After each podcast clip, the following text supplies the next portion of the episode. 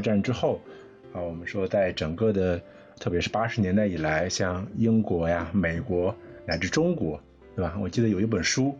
呃，就叫这个新自由主义是 New Liberalism 啊，就是封面是三个人啊，就是美国的里根啊，中国的邓小平啊，还有英国的撒切尔。在约束资本主义的这种破坏性，在减少社会不平等或者是实现共同繁荣这一点上，欧洲的自由主义其实是做得更好的。比如说，当美国出现问题的时候，像 Michael Moore 这样的这种纪录片导演，他会跑到欧洲去拍片子，能不能从欧洲人那里取些经，学习一些欧洲的先进经验？但是反过来就很少，就很少有欧洲人说会说我们去美国取经吧，去看看美国人是怎么做的。就当下来说，欧洲的自由主义仍然是可以说对美国来说是展现出某种可能性吧。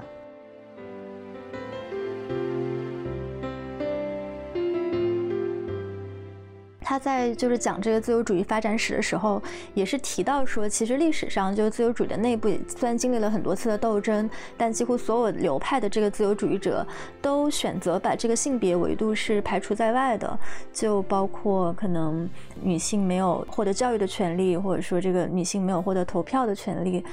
就性别这个维度好像是被漏掉的。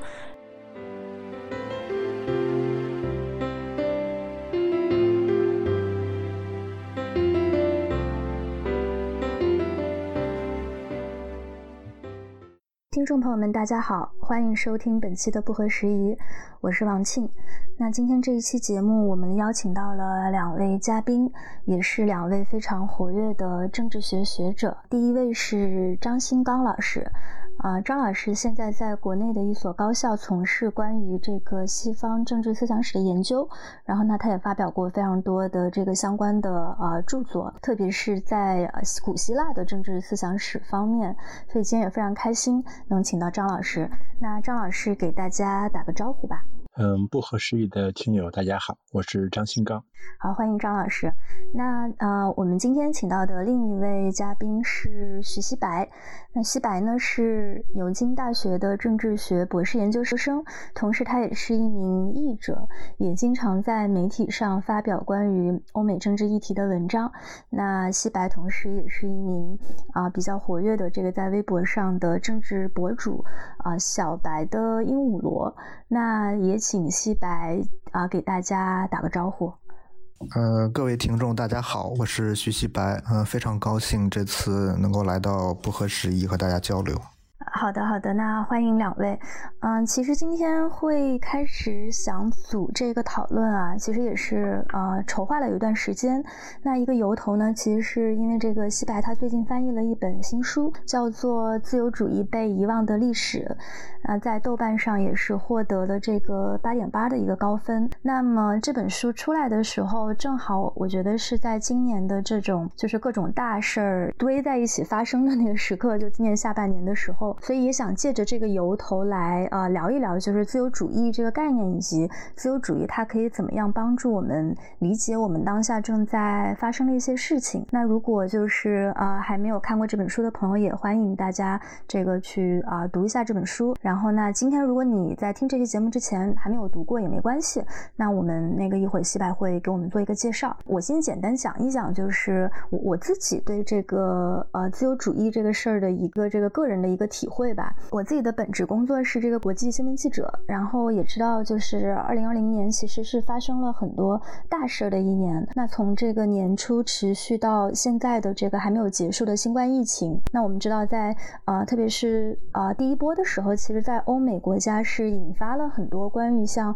比如说国家防疫和公民自由的一些讨论。那么到了后来，呃，这个美国大选，那美国它作为这种呃我们印象当中的这个自由主义。老牌强国，它也出现了一些新的趋势，然后包括最近的像法国，啊，出现了这个，比如说伊斯兰啊危机与世俗主义的一个争论，那么宗教跟自由主义之间的这些纠葛，然后除此之外，也包括就是我们我们节目其实也一直在关注的，比如说这个性别议题，像女性主义跟自由主义之间可以有一些怎么样的碰撞，就是我就回想了一下，我发现，哎，好像今年就是争论的比较多的一些这种。在西方和中国的思想版图中的这些比较关键的一些议题，它其实都可以跟自由主义在某些程度上去挂钩。那么，我觉得对于特别是对于中文的读者来说，那自由主义在中国的一个理解和接受，在今年以来可能有一些新的面向。那么，就抱着这样的一些好奇心，我就读了这本书，然后也受到了很多的启发吧。就是说，关于自由主义的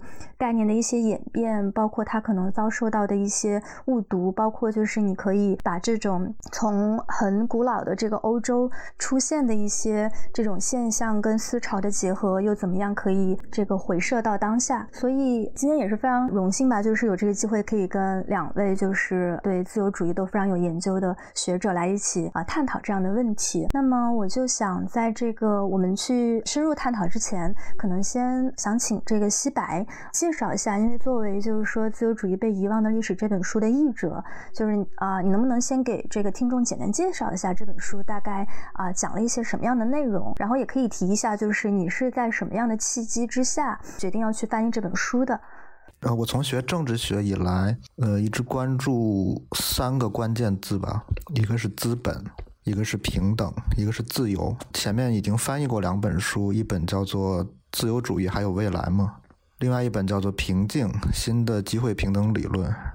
这两本书正好是讲到了资本和平等的问题。恰好这个出版社的编辑找到我，然后给了我几本书来做选择，然后我就一眼就看到这本。自由主义被遗忘的历史，那正好是我关注的第三个关键字——自由。自由主义，你可以说它是一个在政治学上我们管它叫做 essentially contested concept，就是一个在本质上就存在争议的概念。而且它在中文语境当中是一个人们对它的理解是非常混乱的。嗯，有的人甚至是刻意的对它进行污名化，最后造成很多大家讨论的是鸡同鸭讲。所以梳理自由主义的渊源和发展。来理清这个词义的变化，各个流派之间的争论就非常重要了。所以我希望通过翻译这本书呢，让大家看到，就是自由主义本身是一个非常庞杂的思想体系，然后内部也存在非常多的矛盾和争论。这种矛盾和争论，甚至比自由体自由主义体系之外的批评者对自由主义的批评还要尖锐和激烈。呃，这本书其实就是介绍了自由主义的发展史。当然，这个作者首先把它追溯到了古罗马时期自由主义的史前史。他认为自由的概念跟拉丁文当中的这个 liber，也就是慷慨和这个生而自由身份之间有很强的渊源。那么，在古罗马时期呢，这种自由。指的是不受主人的专断意志的制约，不屈从于任何人。但是同时呢，呃，非常重要的一点是，这样的公民还需要实践慷慨，对待他人要高尚大方，不能只考虑自己的需求。这是。本书作者一个非常重要的观点，就是自由的概念当中包含了共同利益，包含了自律自控，包含了互助这种仁爱慷慨的精神。那这这种精神呢，在近代，特别是现代之后，可能被人们遗忘掉了。呃，另外呢，作者跟其他自由主义史一个很大的不同，讲述了法国和德国在自由主义发展当中发挥的这个核心作用，特别是历次的法国大革命。比如说，他认为自由主义真正诞生是现代自由主义的概念，其实是诞生于一七八九年的这个法国大革命，是斯塔尔和龚斯当他们提出来这种自由原则，比如说保卫共和体制，呃，法律面前人人平等，法政、法治、宪政、代表制政府等等等等，然后保护人们的各种权利，比如说新闻自由和宗教自由。我们现在讨论的很多问题，放任自由呢，还是政府干预呢？其实，在十九世纪的法国和英国都有非常多的讨论。十九世纪的末期，从德国开始，后来演变到英国和法国，出现了一种新型的自由主义，倡导国家干预，倡导公共慈善，倡导这个实去帮助人们实现他们的积极自由的这样一种受到了社会主义影响的，加入了很多社会主义元素的新型的自由主义。那么，这种自由主义后来随着它在二十世纪初期传入美国，最终是在三十年代的罗斯福的新政主义、新政自由。主义当中得到了非常全面的体现。但是呢，一战的原因，美国的自由主义者开始越来越不愿意提及他们跟德国的关系。那么二战之后就更是这样了。那么法国和德国逐渐就。被遗忘了，德国更是被作为一个非自由主义或者反自由主义的这么一个代表，美国就成为了一个代表整个西方最先进的文明，独占了这种自由主义的解释权，把自由主义变成了一个似乎完全是美国的概念。那么我就想看能不能让张老师来呃谈谈你的感受，就是说，因为我知道那个您之前也做过不少关于这个自由主义的研究，比如说像您主编的这个就是斯金纳访华演讲录，然后它的这个副标题就是这个叫“国家与自由”。呃，的确像刚才西白所说，自由主义在中文语境里边，我觉得天生其实就是一个呃带有负面。含义的词汇，因为如果对于一个没有受过正统的政治学训练的人，呃，谈到自由主义，我想第一个的联想吧，应该就是无法无天的，对吧？信奉自由的、不受约束的，这样在中文语境下非常呃自然的一些联想。但是我们知道，自由主义其实是一套非常严格的国家制度的安排。并且是西方近五百年逐步形成的一套基底式的安排，所以当我们去面对自由主义的时候，其实首先要把它作为一个中性概念吧，至少啊来对待它。而这本书呢，我也非常仔细的阅读了，非常有意思的一本书，就是它和传统的介绍自由主义会强调英美传统，特别是英国在近代的这个传统不太一样。他花了很大的篇幅，主要是去介绍法国、德国传统，特别是对于呃，比如说公民道德或者是个人生活方式、民情的强调。啊，他试图用这个方式来说，呃，当代对自由主义的很多的批评或者指摘其实是不公正的。啊，自由主义在它的历史上其实是很关心呃一些，比如说什么是好的生活方式。什么才是一个良善的道德形态？等等这样的问题。这本书还有一个好玩的地方是说，他把自由的概念延续到了罗马，啊，并且他通过慷慨的这样一种解释，去展示出自由的这个概念在西方历史上的一个流变的过程。呃，这种处理方式是。蛮有意思的，他并没有去处理，比如说像希腊呀或者罗马的自由概念，而是去处理一个慷慨的概念。呃，这一点也是我读了之后其实有一点含糊的地方啊，觉得这个作者是有意为之，但是这样的做法的合法性在什么地方，我一直呃是比较嘀咕的啊，或者是有点质疑的内容。他最后整本书其实是。呃，竖了一个靶子，就是说，当下人们对自由主义的理解是只顾啊保卫个人权利、捍卫个人的利益啊。我觉得这样一种自由主义的狭隘的理解，无论是在这个美国还是在欧洲，呃，我非常怀疑是不是真的大家对自由主义是如此简单的理解。这种理解其实非常像中国网络语境里边对于。呃，持有自由派立场的公共知识分子的一种指摘，而这种指摘，我觉得对于中国的研究自由主义的学者来说是不公平的。嗯，就是严肃的学者，呃，我觉得很少有人真的就非常简单的认为自由主义就是只关心个人权利的保护，啊，只关心个人利益的。啊，我觉得是呃非常有趣的一个一个靶子，嗯，而作者呢似乎就是竖了这么一个靶子，然后试图通过揭示自由主义被遗忘的这个历史啊，来为这个靶子呢，呃，提供一些辩护啊。我读下来整体上是这样一个印象。呃，我同意新刚老师说的，他在处理当代自由主义的时候，确实把这个概念限制的比较狭窄。因为在美国，也就是作者的国家，有非常多的右派对自由主义有很多的攻击，而这种攻击呢，就是刚刚新刚老师说的，认为自由主义是只顾自己的个人利益，不考虑群体的利益，然后在道德上呃缺失的这样一种一种学说。所以我觉得作者树这么个稻草人，实际上 是在回应这种右派对自由主义的攻击。嗯，就是因为前段时间这个美国大选啊结束之后，当时你是接受了界面文化的一个采访嘛，提到了就是说自由主义现在在美国的一个困境。那在几年前，就是四年前这个特朗普当选的时候，美国或者说全球的这种左翼知识分子，至少媒体上出现的这些啊说法呀，就是会认为说特朗普的当选是被视为自由主义的。溃败。我们知道，过去这几年，呃，其实也出现了一些这个这个新的一些情况，包括现在就其实这个拜登也即将上台，但是自由主义在美国好像这种尴尬的状况并没有得到一个很好的一个缓解。我记得当时你在那篇专访里面就提到一个很有意思的一个地方，包括这本书里面其实也有提到，就是说。自由主义其实在美国是同时受到了来自左派和右派的批评，但是双方的这个出发点是完全不一样的。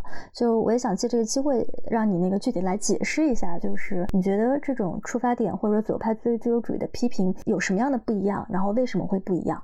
呃，我觉得首先要理清的一点是，当美国的左翼知识分子他们在讲。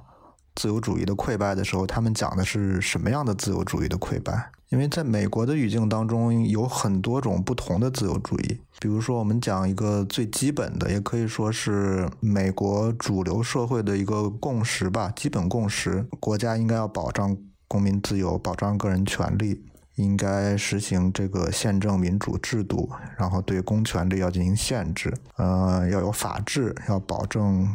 各种，比如新闻自由、言论自由这样的，这个我觉得是大多数左派、右派的一个共识，这是一种自由主义。但是美国的知识分子说自由主义的溃败时候，讲的不是这个自由主义的溃败，而是在他们眼中更，我可以说是一种进阶的自由主义吧，也就是在经济上要去赞同大规模的政府干预，要对呃收入进行再分配。比如说，要支持全球化、自由贸易，在文化上要注重社会正义、种族平权、性别平权，支持多元文化，反对宗教对政治的干涉等等。所以，当他们说自由主义溃败的时候，说的是这个自由主义的溃败，而这个自由主义主要是民主党这边大体上的政治纲领。这个自由主义它确实是受到来自左派和右派双方面的批评。那右派的批评，我觉得主要集中在文化方面，因为他们认为自由主义主张的是世俗化，主张的是个人选择权，这样呢就消解了宗教和家庭这些比较传统的权威，非常容易让人就陷入一种自私自利、毫无节制的个人主义当中，造成整个社会出现这种道德沦丧的现象。所以呢，特朗普也是在这种情况下重新这个举起这种本土主义、民族主义的大旗。赢得了二零一六年的大选。左派的批评出发点主要不是在文化上，而是在经济上。最经典的了，左派的批评当然就是马克思的批评了。马克思对自由主义批评可以说是某种继承。呃，因为马克思的最高理想也是每个人的自由发展嘛，然后最终可以组成一个自由人的联合体。嗯，但是马克思主义就是会认为说，自由主义者谈的这些自由权利，实际上都是遮蔽了实际上实际生活当中无法克服的那些阶级矛盾。比如说私有财产，这个是自由主义者非常认可和保护的。那么私有财产和私有方式呃生产方式的私有化呢，最终使得。生产目的只是为了资本积累，而不是为了公共利益。这种财产权最后就变成一种剥夺、剥削的权利。资本主义条件下，资产阶级的这种自由主义是没有办法实现它最终解放全人类这种许诺的。那么，我想说的是，左派的批评家，他们绝大多数是不反对自由的，他们只是认为自由主义没有能够实现自己的许诺。主要的这个原因就是资本主义市场造成的巨大的这种。财富和收入的不平等，所以他们思考的是怎么样从资本主义当中挽救自由主义，只不过是程度上有所不同。比如说，如果是马克思主义者，他们可能会倡导社会主义；而不那么激进的左派呢，可能是还想在资本主义内部，在这个体系当中修修补补，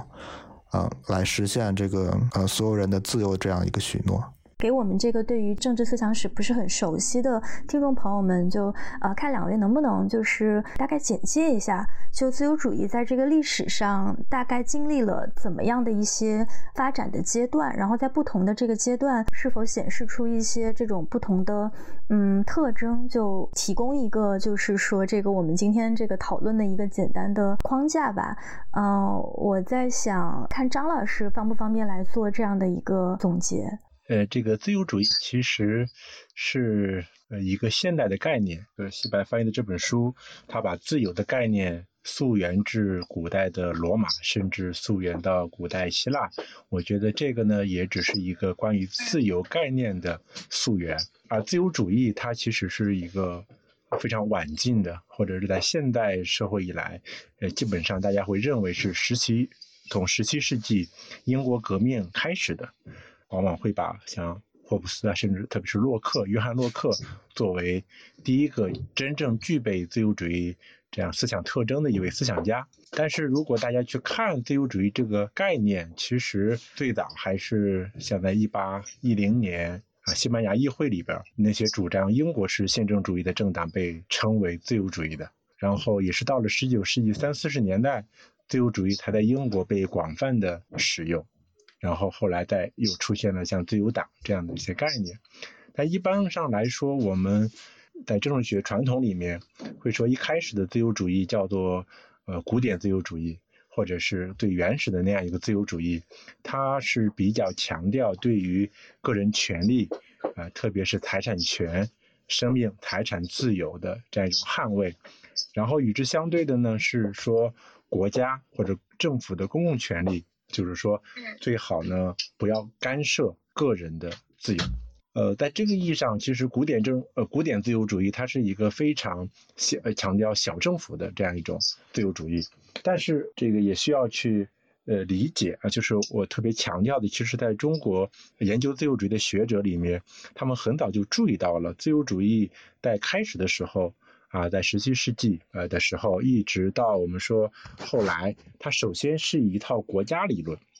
啊，国家理论就是说，它虽然强调政府要小，不要随便的侵犯个人权利，但是呢，国家要需要有能力提供一些公共物品，比如说安全，呃，这个比如说呃，疫情期间我们要有能力提供一个防疫的能力等等等等啊，就是说国家小或者政府小，不代表它没有能力。而国家什么都管，嗯，就是管一切，不代表国家能力强，啊，这个要做一个非常明确的区分，啊，就是说最初的古典自由主义强调的是有国家能力的这样一个，但是是小政府。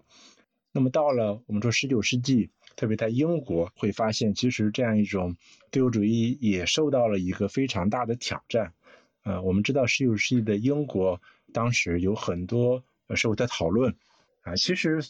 自由主义的发展会带来一个非常大的问题，就是说，当社会出现巨大的贫富差距的时候，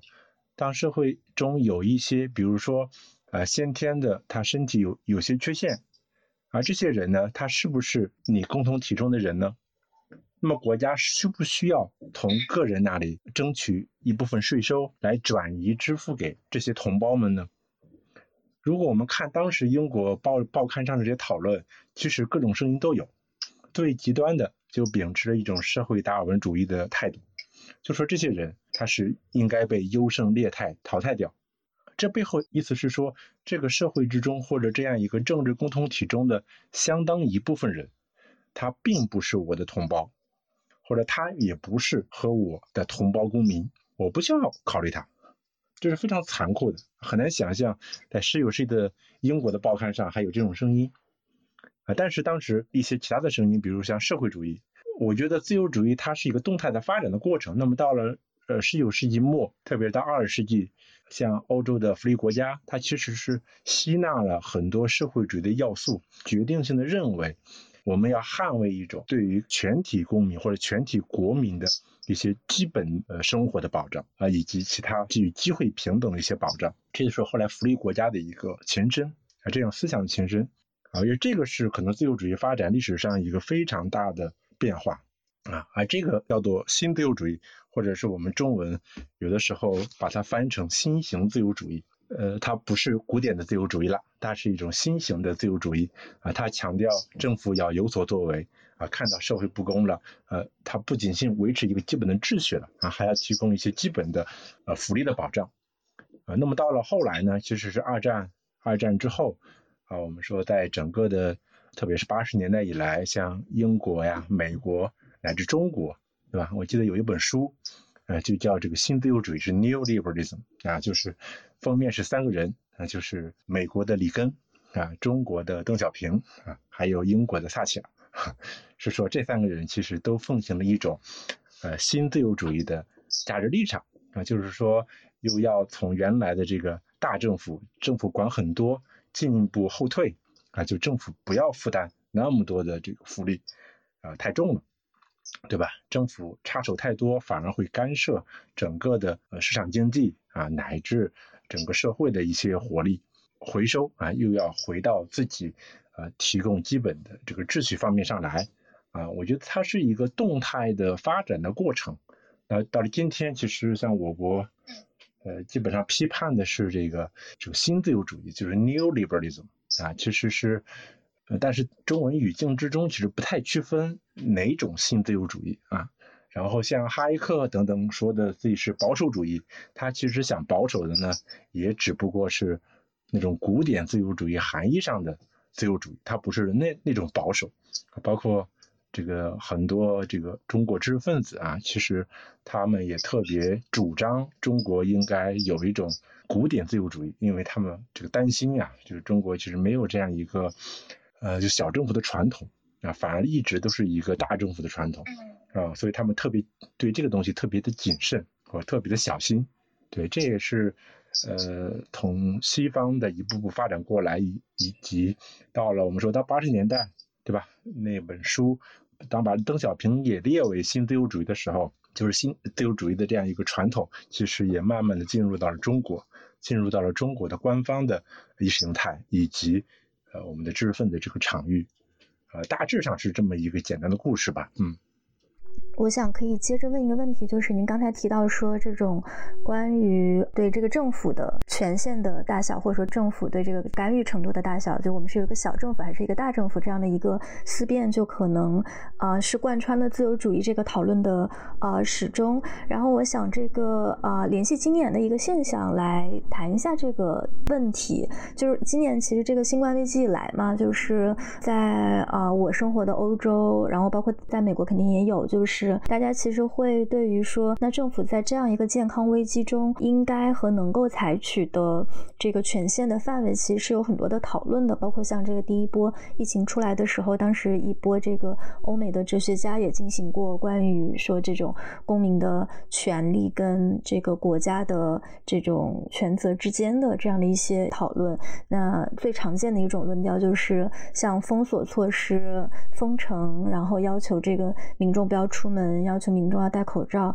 这样的一些国家行为，它是不是损害了个人的自由？然后我们如果为了防疫去开发一款追踪呃这个新冠病人的这个 APP，那是不是损害了公民的个人的健康的隐私？是不是意味着公共权利侵占了私欲？就会有大量的这样的讨论。然后这个讨论包括到现在也没有停止。比如说最近呢，呃新发起来的这个讨论就是关于这个疫苗，就是我们到底要不要让这个疫苗啊接种疫苗？要变成一个啊义务性质的呃行为，还是说我们应该啊让公民他自己选择我要不要去接种疫苗？所以会感觉说公民跟国家、公民跟政府之间的这个界限的这个讨论，其实是一直都存在。这个其实古典的这种自由主义，或者说发源于欧洲的这种自由主义，它其实是非常强调自由主义的道德维度的。它跟今天的这种，比如说我们认为自由主义，它其实是关于个人权利的保护，这种是非常不一样的。我记得当时这本书里面就提到这样的一句话，就是说，就历史上自由主义者内心深处，嗯，都是道德家。然后，自由并不是一种权利，它也是一种对他人慷慨，甚至是自我牺牲的义务。所以，我也想就是问一下两位，就是说，你们觉得，就是说，关于自由主义的这些讨论，然后他所描述的这种公民与国家的关系，它可以怎样帮助我们去理解比如关于今年新冠疫情的这些讨论，它能不能提供一些新的角度，或者说一些新的视野啊，让这样的讨论能够为当下的这些呃困境也好，或者说这个挑战也好，提供一些新的可能。我觉得确实，我们在理解自由的时候，不一定说你一定要接受，就是作者在这本书里写的这种观念，但是应该，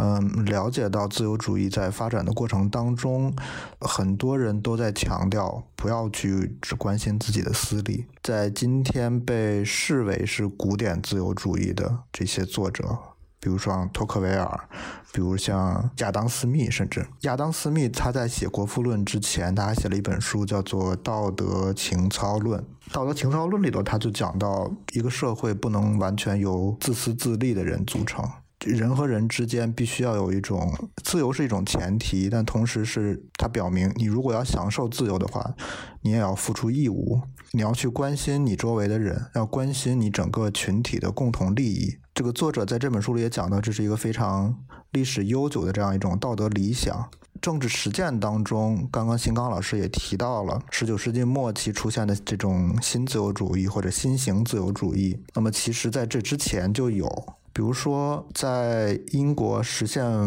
就是践行福利国家这种制度当中起了非常关键作用的贝弗里奇，他写了一个他在二战之后写了一本贝弗里奇报告，他就提到说，自由的意义不仅仅是说人们要摆脱政府的这种专断权利，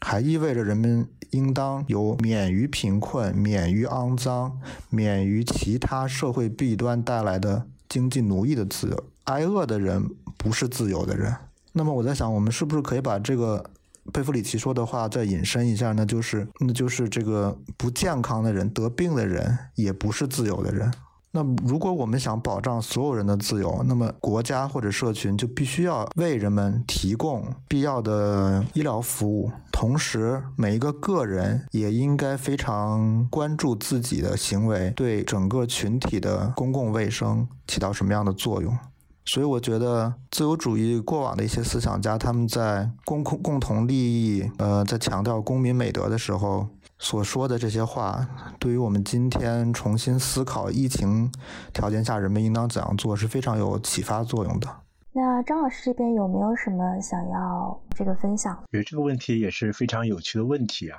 对比这次疫情，你会看到中国人其实是非常呃主动的。配合式的把自己的，比如说健康码，对吧？健康码里面有个人的照片，有自己的行踪，呃，有自己的身份信息，基本上是构成现代人的一些最重要的生物以及身份信息，直接给了，比如说支付宝啊、微信啊，包括背后还有这个整个的疫情监测系统。嗯，中国人其实对这个并没有多少的担忧。啊，唯一的担忧其实是，呃，像最近北京有些小区开始要刷脸进楼或者进小区，有一些学者会有这样的一些讨论。那么在西方呢，其实一个很大的问题就是大家不愿意交出这些呃内容，或者是说很难想象，呃，他们每个人在手机里装一个 APP 可以。追踪自己的个人的隐私，其实这我恰恰是自由主义传统里边一个非常大的悖论性的东西。我的看法是说，其实疫情和战争有一些类似的地方，就是说它不是一个常态事件，它是一个例外状态的事情。就是说，在日常社会里面，大家肯定不会这么随便的会愿意放弃自己的隐私。啊，然后呢，在一些紧急的关头，呃，世纪初的美国九幺幺之后，成立了国土安全部，啊，他也对公民个人的，比如说电话呀、邮件呀，有大量的监听，因为他是为了国家安全。其实那个也有很多的争论，后来也取消掉了。这个背后的道理是说，当一个国家遇到一个紧急的状况的时候，战争啊、瘟疫。啊，乃至这种自然灾害的时候，是不是可以啊暂时性的？原来就是说在日呃和平时期，大家非常珍视的一些权利，有一些让渡，然后为了度过这样一个紧急状态或者危急时刻，但是度过之后，仍然要按照这个法律来保护个人的隐私。当然，今天的问题是技术的发展，一旦你交出去了啊，可能就很难再拿回来，或者是很难就呃有一个收回的这样一种可能性啊。我觉得这个是技术带来的一些新的挑战，但是从理论上来说，我觉得这背后其实还牵扯到一个就刚才说的例外状态和常规状态的问题。在常规状态下，我们坚守的一些价值，遇到例外状态的时候啊，我们怎么去处理它？我觉得这个也没有一定的答案，啊，需要在实践之中，每个国家吧，按照自己的国情和民情，啊，这有这样一个最好的方式的处理。因为我们也不能说，呃，你不收集呃隐私，呃，或者你的你的行动，或者不报告你的行动，然后自己哪怕已经已经这个 感染病了，然后还故意的这个出入公众场合。对吧？让别人暴露在这个风险之中，这恐怕也不是大家想要的一种呃社会状态。那我也想问一下两位关于这个自由主义在欧洲的一个问题，因为嗯，西贝翻译的这本书里面，他是花了大量的篇幅去描述像法国、德国的这种自由主义的传统，所以也想就是借着这个机会问一下两位，就是你们如何看待就是自由主义今天在欧洲的发展？因为我知道两位也都是有过这个旅居欧洲求学的这个经历，那你们看来，你们觉得欧洲现在的这种自由主义的？啊，发展和讨论，它跟美国的自由主义形成了一种怎么样的对话关系？就是我觉得，我觉得这个大家大部分人都应该能够赞同，就是欧洲的自由主义从总体上非常笼统的去讲，它比美国的自由主义要更偏左一点。我们可以看出来，欧洲大陆，我们不说英国了啊，就欧洲大陆的大多数的国家，从整体上来说。是比美国要左一些的。政治学的角度说，我们说它是社会民主主义；政治经济学的角度，我们会说就是资本主义具有多样性，叫 variety of capitalism。那么像法国、德国这样的国家，他们是一种所谓的协调型的市场经济，也就是非常强调政府监督，强调福利国家。有非常强的这种工人运动传统，非常强的工会组织，所以他们跟美国、英国这样的所谓的自由市场经济是有很大的不同的。所以欧洲和美国比起来，我觉得美国的自由主义好像是温室里的一朵花儿。从独立战争之后吧，它就一直是一个相对主导的意识形态。但是欧洲的自由主义呢？是在这几百年当中，不断的跟一开始是天主教教会这种神权政治，接下来又是法国的这个旧制度、贵族特权，再后来呢，到二十世纪有法西斯主义，各种形形色色的极权主义，它是在不断的跟这些主义的斗争当中存活下来的。就像新刚老师刚才讲的，它吸收了非常多的社会主义的元素，可以说是一个十九世纪自由主义和社会主义的这么一个结合体。我不知道王老师有没有这样的感受，就是当你跟欧洲的自由派跟他们讨论的时候，他们对社会主义是不那么敏感，或者说不那么有敌意，因为他们非常明白，他们周围有很多社会主义者，虽然他们在一些。呃，政策上可能有分歧吧，比如说哪些行业是需要国有化的，但是他们觉得社会主义并不是那么差的那么个东西，是一个很现实的选项，甚至在某些情况下可以投票投给社会主义者。但是这个在美国完全不是这样的，社会主义这个词在美国几乎就是一个禁忌一样，因为美国的自由派是非常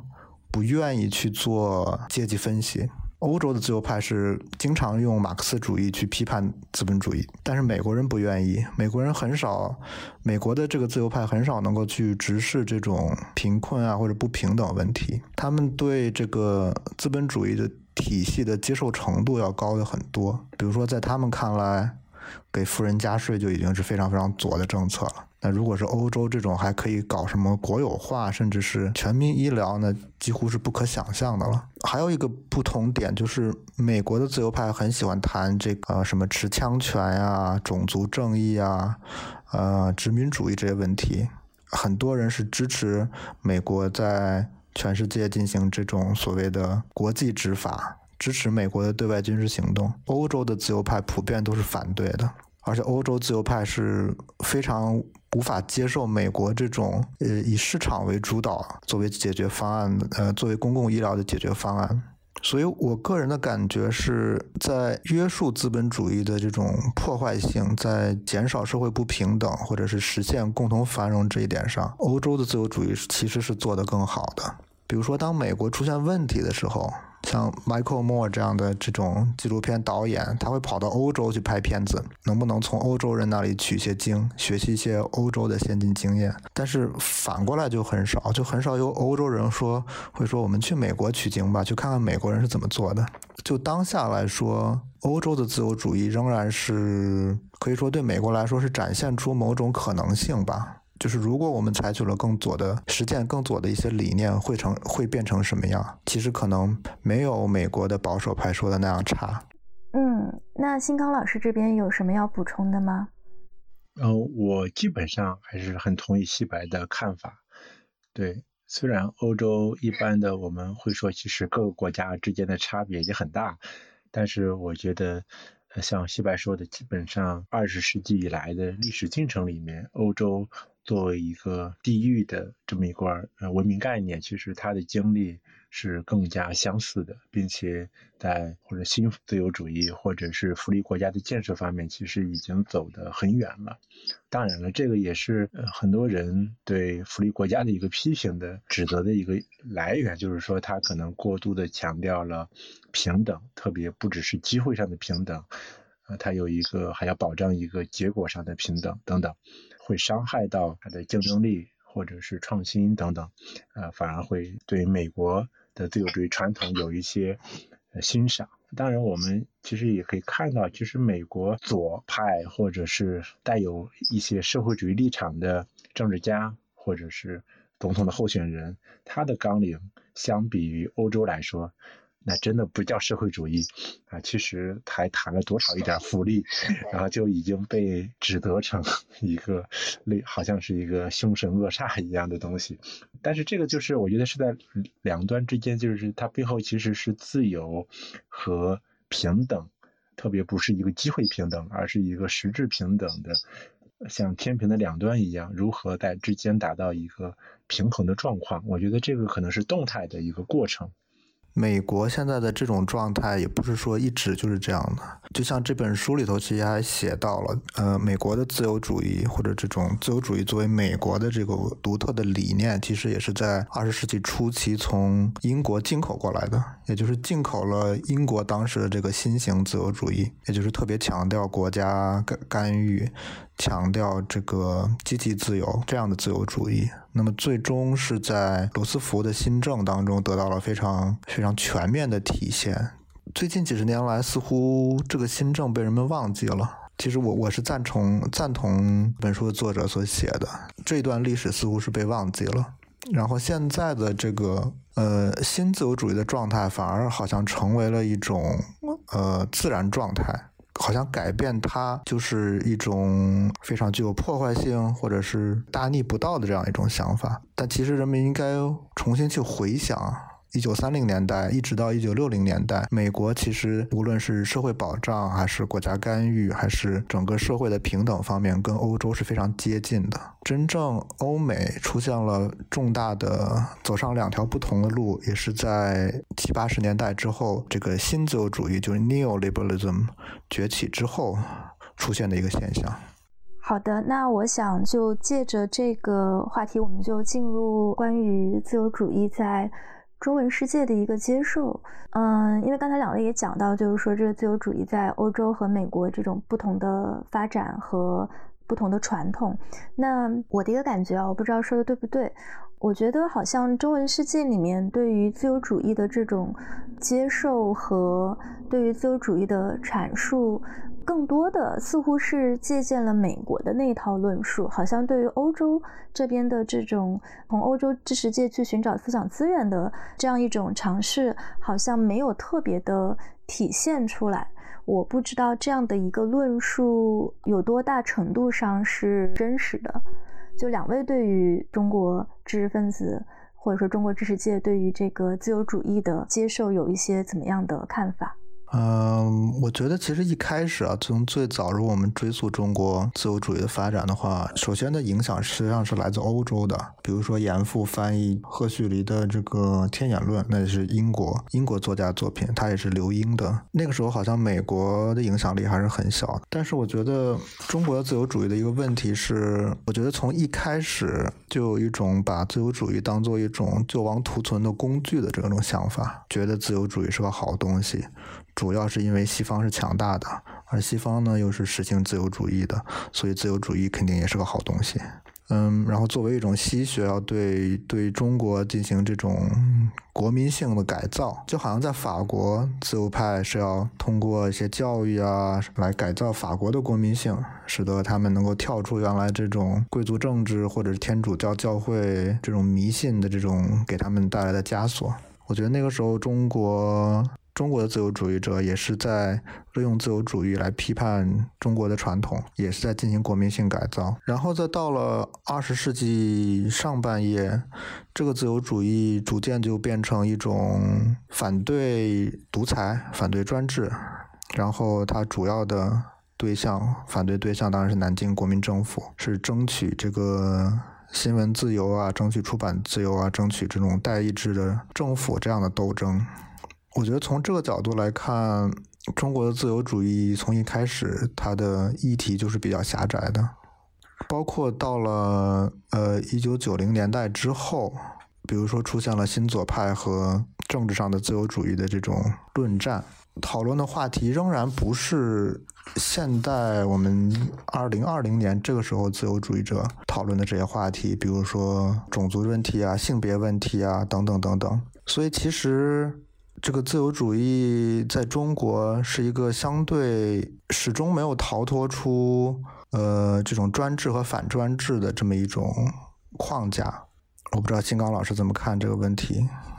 对，其实谈到自由主义在中国的一个历史，其实我觉得和西白说的差不多。其实有几个关键的节点，最初肯定就是晚清到民国初年的时候。我知道，从严复啊等等啊，其实我们如果当时看当时民国的一些刊物，像《东方杂志》啊等等，会有大量的对于西方思潮的引入，包括自由主义、民粹主义、法西斯主义等等等等，就各种主义都能在中国找到他的这个呃信徒。那那个时候，其实像西白说的，因为中国处于一个特别的政治形势之下，是救亡压倒了一切。呃，甚至有些学者会说是救亡压倒启蒙等等。不管怎么说吧，其实自由主义在这样一种救亡阶段是没有力量的。严格意义上说，它其实我们刚才梳理了西方的自由主义的发展，是说自由主义它首先是一套国家理论，它是安顿整个欧美世界的一个基础。就大家今天很多对自由主义的批评，其实也是在自由主义确立的框架之下对它的一个反思和批评。那么，在救亡图存的阶段，自由主义是很难有大众的号召力的。所以呢，这个故事在二十世纪上半叶吧，很快就自由主义就沉寂了。然后它第二波应该是从八十年代吧，就改革开放，呃，又重新激发了人们对于呃西方啊，对于自由主义的一些认识。也知道了当时的八十年代的很多的呃文化的讨论，包括呃著名的一些纪录片等等啊，其实都在讨论这个问题啊。其实那个背景是反思整个苏联还有我们的这个文化大革命的这样一个经验和教教训嘛，主要是教训啊，如何使中国尽快的现代化起来啊。我记得我小时候背的这个口号就要二零二零年实现四个现代化。啊，就是将现代化视为一个中国这个国家发展的一个目标。那么，这个现代化其实带有很强的自由主义的很多的价值观，比如说市场经济啊，啊，比如说这个呃理性主义啊，等等等等啊，其实背后是有很强的呃这样一些诉求的。呃，其实中国的改革开放也是和这个过程是相符合的。刚才七白也谈到了，其实从九十年代中后期，呃，有一些关于自由主义的批评，在学界或者知识界，有的来自于传统的左派，呃，主要是批评，比如说这个资本，呃，市场经济，啊等等。后来呢，还有一些新左派的批评啊，就是这个是可能在世纪之交吧，呃，有很多，对吧？他们这个强调这个国家在市场转型中的作用啊，打破这个自由主义市场神话啊，然后要倡导经济民主啊啊，然后反对少数利益集团去操纵经济制度的安排等等等等啊啊一些。另外呢，我觉得。从二十一世纪开始，在中国，包括在世界上，呃，自由主义又受到了我们泛称的保守主义的一个呃批评，特别是你像我们的新儒家的兴起啊，从文化保守主义的方面去批评自由主义啊，因为自由主义我们知道它是它是在道德上是中立的，对吧？然后任何一个具体的国家都有它自身的文化传统。啊，文化保守主义的复兴其实是晚近这些年其实非常呃令人你无法忽视的一个一个一个现象。另外一个呢，中国知识界在二十世纪以来吧，也引进了大量的西方思想界的保守主义的思潮，比如说呃施特劳斯啊，呃像沃格林呀等等这些思想，其实是反思现代性或者反思。自由主义，啊，或者反思整个的现代政治传统，这样的一股思潮进入到中国之后呢，呃，也使得有些学者开始对自由主义进行一个反思，或者是一种批判性的呃讨论，啊，所以就是自由主义在中国也是命运多舛啊，从来好像也没成过什么事儿，但是呢，一直都受到各种要不是政治啊，或者是思潮的。或者是各种力量的一个冲击，但是它的一个核心的主张啊，特特别是它作为西方一个基本的权力架构或者是秩序构建方式的这样一种努力啊，其实我觉得在当下的这个不管是批评自由主义的人看来，还是一些主张自由主义的人看来，其实并没有得到充分的呈现啊，我觉得这个还是要呃有一些进一步的思考吧。嗯，哎，刚刚新刚老师提到，就是最近这些年，可能因为中国知识界也大量引进了，比如西方保守主义的一些东西，那由此引发的这种在。中文环境下对自由主义进行的一些反思，那这些反思在你们两位看来，它它主要包括哪一些方面？就是中国语境下进行的这些关于自由主义的反思，它跟比如说美国语境下，或者说这种西方语境下对于自由主义的这些批评和反思有什么不一样的地方吗？怎么说呢？呃，有什么不一样？我觉得，当然这个很复杂了。就是说，其实我们可以看到一些。现象啊，就是说，当然我们首先要理解，就是西方这些保守主义的思想家，他们为什么会反思自由主义？啊，我说的这个保守主义不是哈克意义上的那种保守主义，就是要保保守一个自由传统，或者是要捍卫一个古典自由主义式的那种保守主义，啊，而是他是其实是把整个西方的现代文明作为一个反思的对象。因为我们知道，在二战、二十世纪发生的这两场世界大战，特别是第二次世界大战，它的一些法西斯主义啊，等等等等，啊，或者纳粹啊，它有一些突破人类文明底线的一些活动，而这个呢，使得整个西方的思想家是在反思西方文明的危机，或者西方文明到底在什么意义上，呃，出了问题。能做出如此野蛮的行径，对吧？啊，我觉得他们是在很大意义上是在反思整个西方文明的走向的基础之上啊，去反思啊这个现代文明。比如说像施特劳斯说的这个呃价值相对主义啊，等等等等啊，他找到古希腊那里啊，找到一些资源啊，等等等等啊，呃，这个我们都可以看到他们在西方文明内部的努力的方向。中国呢，我觉得一个很大的不同是什么不同呢？就是说，西方我刚才说了，西方的反思是站在资本呃自由主义的基石或者这个基础，它这个地基之上的一个反思，而中国呢是并没有这样一个地基，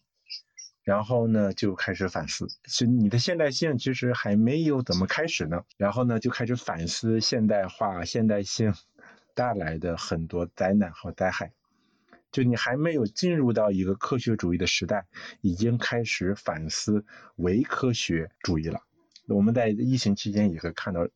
充斥着大量的类似的讨论。其实不是问，不是你这科学主义发展的过了过头了，而是因为你还没有走出传统的愚昧的那个时代呢。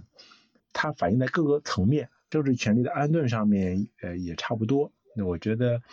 呃，中国的反思和西方的反思有一个很大的这个不同啊，一个是有基础的反思，一个是无基础的批判。说到这点，我想补充一下，就是我记得秦晖老师也有提到，就是中国的左派和右派在讨论诸如是要个人自由呢，还是要福利国家这个问题上，没有意识到一个问题，就是中国是既没有福利国家，也没有个人自由。就是在这两个东西都没有的情况下，就已经在讨论我们要哪个不要哪个，这样的讨论其实是没有什么意义的。所以他说，比如说，他们认为人们认为美国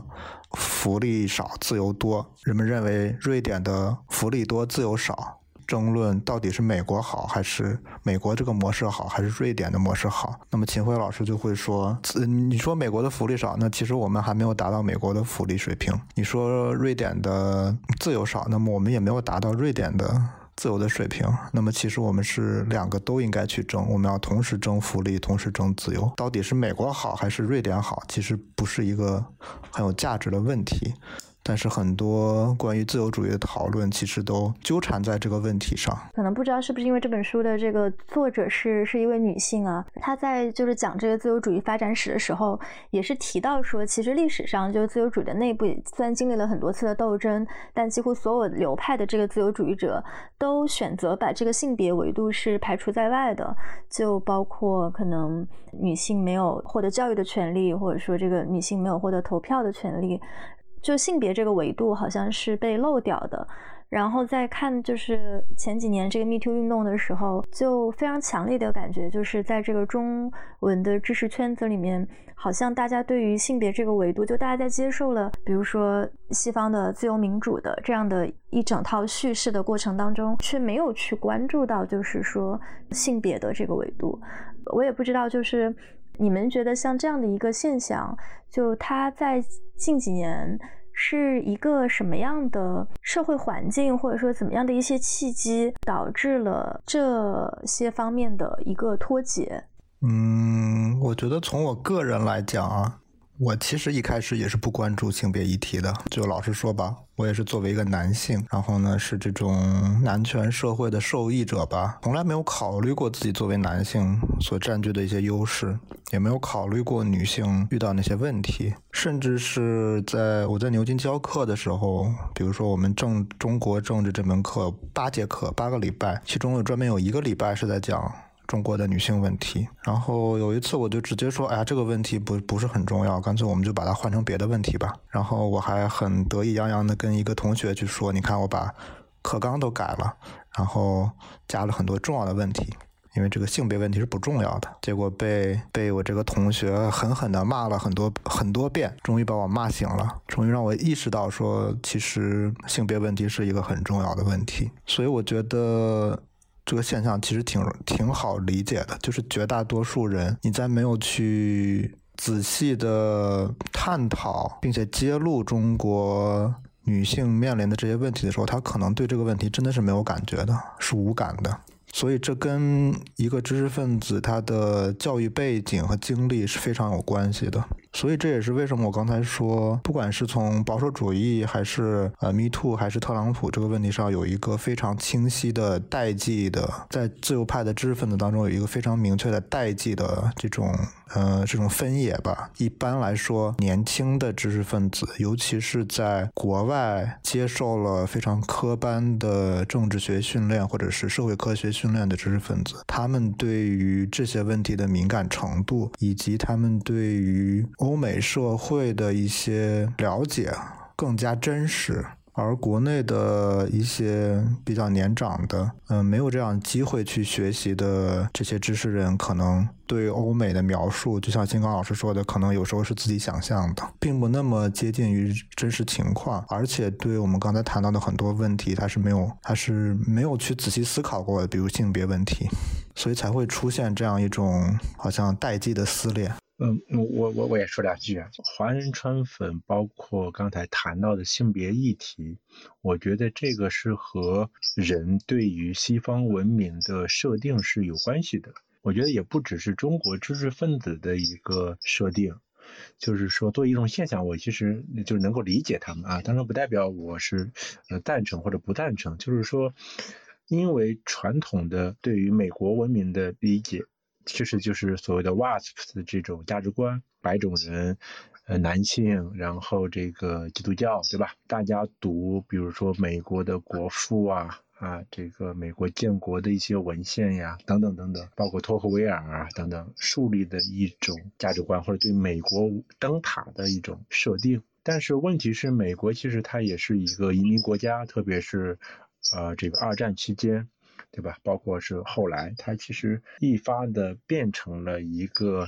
多元的国家。其实这个美国自己的这个政治学者亨廷顿呀，也会讨论我们是谁，对吧？Who am I？传统的美国最核心的。这套这个 WASP 的这套价值观，是不是要过渡给呃一个更加多元的这样一种价值观？就是说，不光是政治议题，我觉得它核心是对于整个西方文明的一个理解。另外，谈到性别议题，其实这本书里也谈到了，一直到十九世纪甚至二十世纪，很多哪怕自由主义的知识分子也不觉得女性和男性是。在智力或或者是在政治参与能力上是平等的，就这个这个是从古到今吧，其实只能说是一个很不幸的一个事实。然后我觉得这背后其实有一个更强大的力量啊，我觉得这个是现代政治一个力量。为什么多元主义或者是性别议题乃至相相类似的其他议题会越来越重要？我觉得这个背后还有一个就是民主的逻辑。就是因为民主是同质的、平等的，并且要推广到呃所有的界别。呃，当有些知识分子去反对这个的时候，我觉得还有一个理论上的考虑，他们并不期待在所有问题上，所有人或者所有的身份都应该是平等的，不管是他基于文化保守主义的立场，还是基于某些立场。啊，我觉得他们。呃，背后可能会有这样一种想法，就是说要限制民主或者直接民主，啊，这就是说，因为我有一个什么身份啊，我就要宣称在某个在社社会或者在政治上有某种权利，在教育方面等等等等。我觉得这个也也是呃具体到一些社会政策呀，呃一些文化事件上的呃一些非常直接的反应。啊，当然我只是描述，会试图去理解这样一种现象背后的道理吧。我觉得天上啊，就是想起国际歌的那句话，对吧？世上并没有什么救世主，呃，你要什么权利，往往也要靠自己来去争取，并没有一个上帝会主动的施舍给你一些权利啊。如果有了不公的待遇，我觉得也是需要去争取。人类这个历史其实也都是一个。呃，斗争的历史，也不是那么和谐的。今天有的一切权利，其实也都是斗争来的。我我我补充一句，就是其实也不光是性别问题吧，就是我们读这本书，我们会看到，在其他很多议题上，比如说帝国主义的问题，比如说殖民主义的问题，比如说奴隶贸易的问题，那其实很多自由主义者在当时其实是站在在我们看来错误的立场上的。比如说，支持奴隶贸易，支持殖民主义，支持帝国主义。所以，虽然他们坚持着某种理论上的这种自由和平等的原则，但真正落到实际上，他们的想法和具体政策很可能跟他们所主张的这种原则是相违背的。性别问题也是其中之一吧。因为我知道两位都是在这个就是政治哲学、政治思想史啊有很多年积累的学者，然后你们各自走上这个学术道路的这个历程可能也不太一样，然后所以也想借这个机会。会就是问一下你们，就是你会觉得说政治哲学这个学科为什么重要？然后它为什么可以给我们理解当今的世界呃提供参考和价值？对我一开始是学理论物理的，但是后来有一个机会呃去国内的河南的艾滋村做过了一段时间的志愿者。当然，这段经历也是给了我很大的震动吧，因为从小是在北京这样的大城市一个很优越的环境当中长大的，对中国的农村基本上。了解就仅限于新闻里头报的那些，所以当真正到来到农村，然后看到那些人他们遭遇的那些苦难的时候，会深深的怀疑我过去所接受的这些教育。然后后来我回到回到牛津之后，我就发现。你在数理化这些系，可能三分之一的研究生都是中国人，但是呢，你去政治系，你会发现当时全系里头没有一个是来自大陆的学生，所以我就想，可能物理系并不多我这么一个人，然后那么说不定这个去政治系会有更好的发展。这个政治的问题是一个非常非常重要的问题，但是相对来说，研究的人或者说中国在中国研究这个政治学的人还是偏少的。但是随着中国改革开放的进一步的这种深化，呃，一些政治问题会越来越凸显出来。那么到时候是需要是需要学者从理论的角度去提供一些很好的建议和分析的。那么当然，如果要提供这些分析建议，那么首先你要先了解清楚是怎样的。所以呢，其实我不是研究政治思想史，我是研究比较政治学，然后是在比较政治学当中研究中国政治的。在学习中国政治这个过程当中，你不能只看当代的问题。历史的去看问题，因为一个国家当下的政治制度是有路径依赖的，它是由历史来决定的。另外呢，也不能只看中国的问题，要有一个比较的眼光，因为中国当代的这种知识、政治制度，其中的重要的概念和制度设计，其实都是呃来自于西方的。就是在我们博客刚开始的时候，我说我在学习政治学的时候关注的。三个关键字就是资本、自由和平等。在这几个问题上，嗯，一直在思考，而且有很多很多疑问，所以才会来翻译这本书，才会想把自由主义这个问题搞清楚。我觉得这个问题是非常重要的问题啊，就是政治学从它的诞生之初，就是西方啊。柏拉图、亚里士多德的开始，它就被视为是城邦中最有权威的学问。呃，什么意思呢？就是说它是支配了其他学问的一种学问。因为政治学关心的是，呃，不只是关心一个，比如说我们具体的社会政策啊，或者是一个公共政策，那是一个治理层面的。政治学最根本上，在我看来是关心的一个共同体秩序构建的基础。啊，他是关心这个权力是如何安排的，谁来统治，为什么或者凭什么有这些人来统治？啊，这是只要有人类啊，有共同体都要解答这个问题，并且我们从历史上看，不同的秩序构建方式的确会形成不同的国民性格，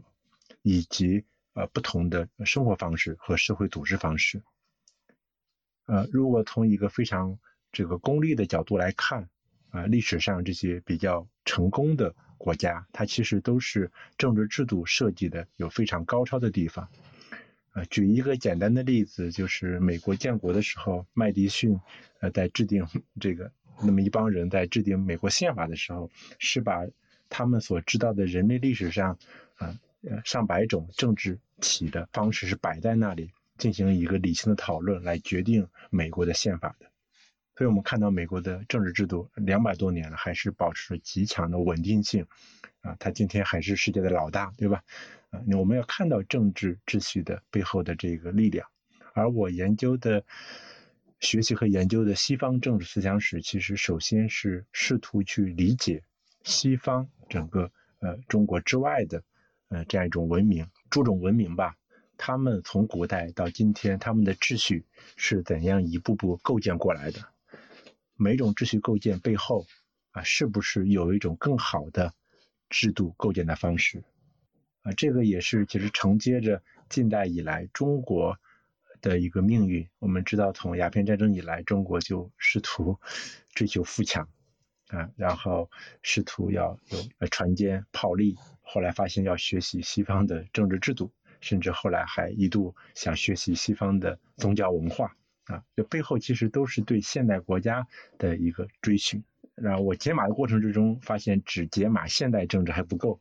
因为西方它是一个复杂的传统，要从古代的希腊和罗马开始，经过基督教到现代早期，再到今天，啊，今天的任何一个政治现象，可能都是在它两千多年的文明历史中形成的。所以在这个意义上，我更想把它作为一个呃非常有问题意识的一个对象来了解它，然后呢，再思考。中国乃至世界未来一种可能更好的呃秩序构建的方式。那这个录制就先到这里，就也非常感谢啊两位的分享和两位的时间啊，也希望这个听众朋友们在听完这一期之后，可以去读两位学者的译著，呃，特别是西白这本最新刚出炉的《自由主义被遗忘的历史》。然后如果有任何评论，也欢迎大家这个到微博上嗯去跟我们进行互动。那今天就先到这里啊，谢谢两位。